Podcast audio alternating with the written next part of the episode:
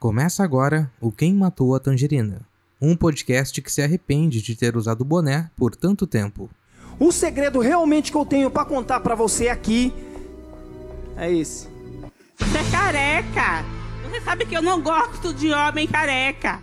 Nesse último final de semana aconteceu uma, uma coisa muito engraçada que me fez relembrar uma participação que eu fiz no podcast do, do Brian Riso, do meu amigo Brian, podcast Eu Tava Lá, onde basicamente ele telefona para as pessoas e a sua missão é contar uma história que seja minimamente interessante para virar um, um episódio.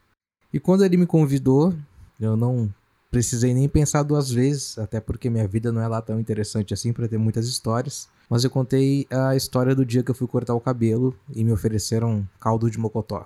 Se você não ouviu esse episódio do Eu Tava Lá, eu indico que assim que terminar esse episódio do Quem Matou a Tangerina, você vá lá ouvir porque ficou bem engraçada.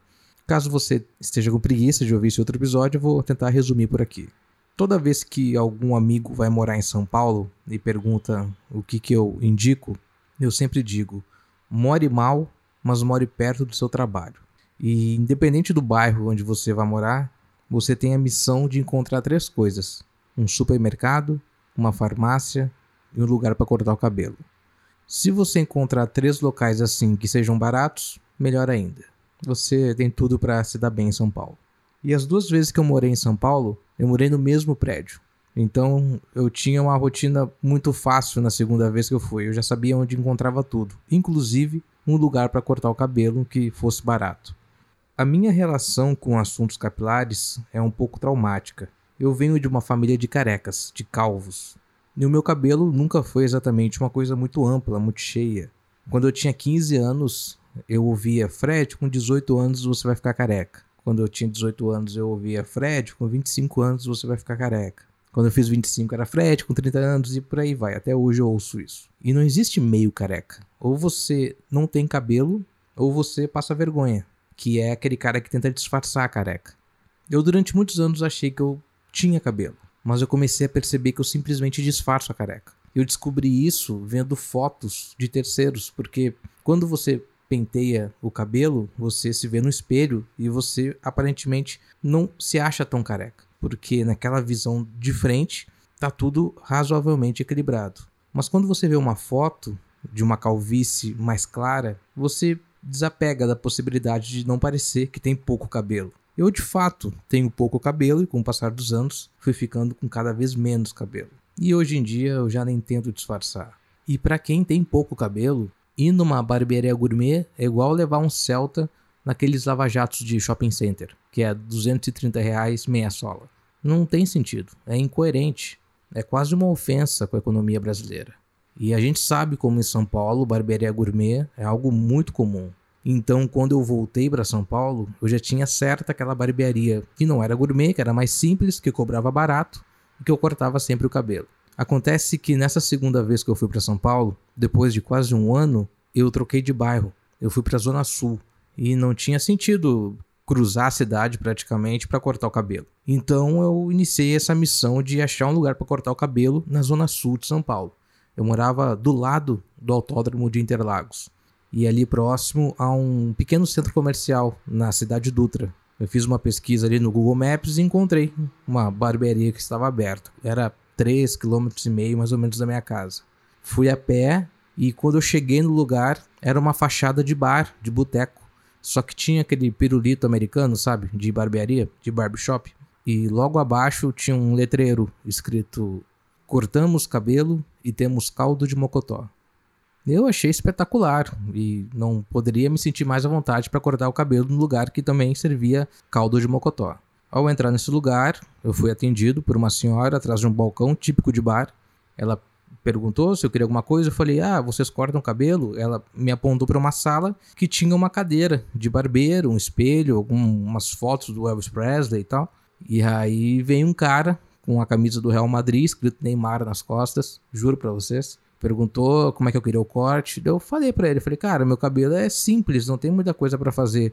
Só tenta deixar um pouco cheio aí em cima, né? Porque não tem muito. E tira mais a parte de trás também. Fica meio desnivelado, não sei o quê. Bom, Uh, antes de cortar o cabelo, ele perguntou se podia fazer uma foto pro status do WhatsApp e pro stories do Instagram. Eu falei, claro que pode, né? Por que não?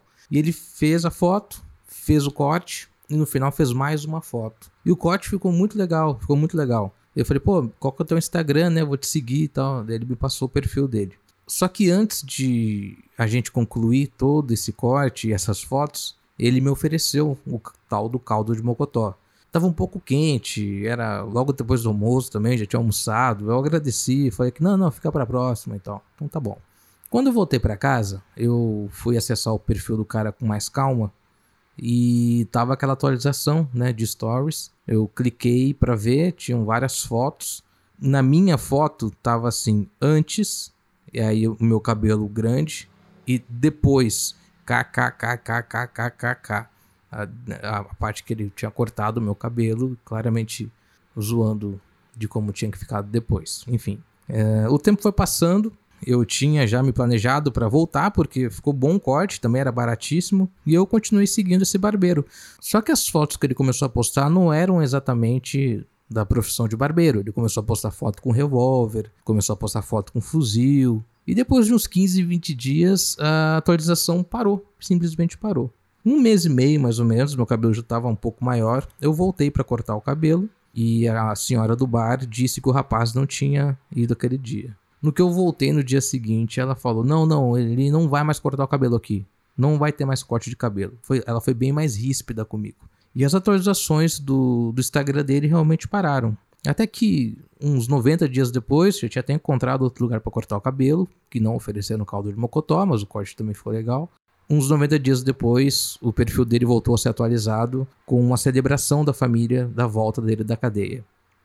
Eu não tenho total certeza, mas eu acredito que o caldo de Mocotó, na verdade, era um tipo de gíria ou de código para tráfico de droga. Ele utilizava o estabelecimento daquela senhora para vender tóxico para quem ia cortar o cabelo ou matar fome com um caldinho de Mocotó. E por que, que eu estou contando essa história? Porque isso faz dois anos, exatamente em julho de 2019, que eu contei, por coincidência, pro, pro Brian essa história.